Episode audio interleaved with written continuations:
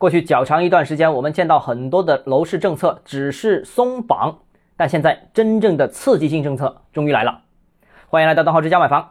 近日啊，多个二三线城市宣布给予购房补贴，比方说像桂林买新房契税给予财政补贴，比方说像浏阳经开区九月份买房契税全额发放购房补贴，重庆呢购房秋交会住宅最高补贴一万块钱等等。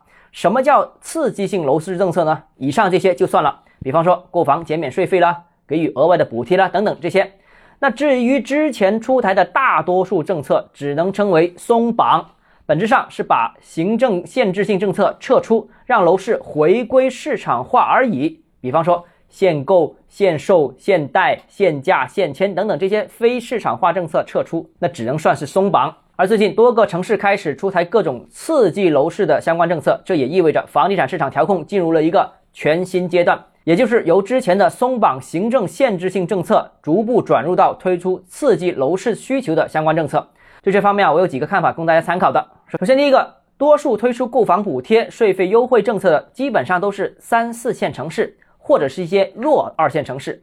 那说明这类城市或者这些板块，依靠单纯的政策松绑，已经不能为楼市复苏给予充分的帮助了，需要采取真正的强刺激手段来刺激市场的购买需求。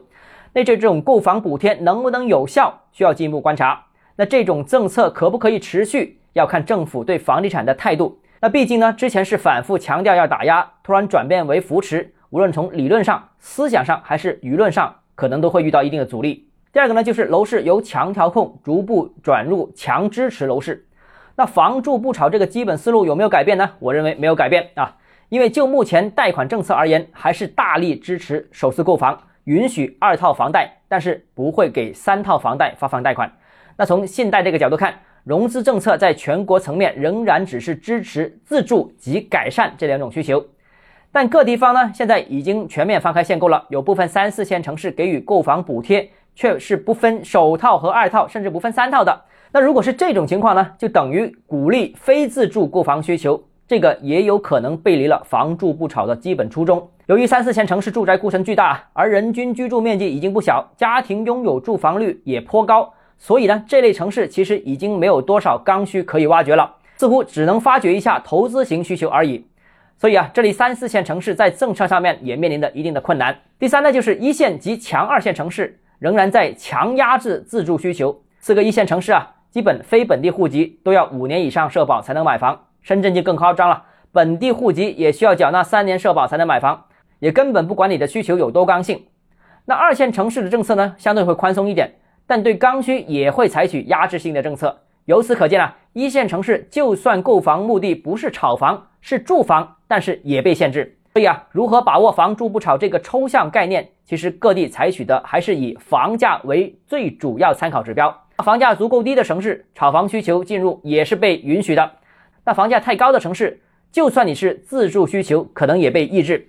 而政策的制定过度关注房价，这个是否合理呢？其实是值得商榷的。因为如果过度关注价格，就可能出现政策的变形这种情况。那最突出的莫过于限价政策了。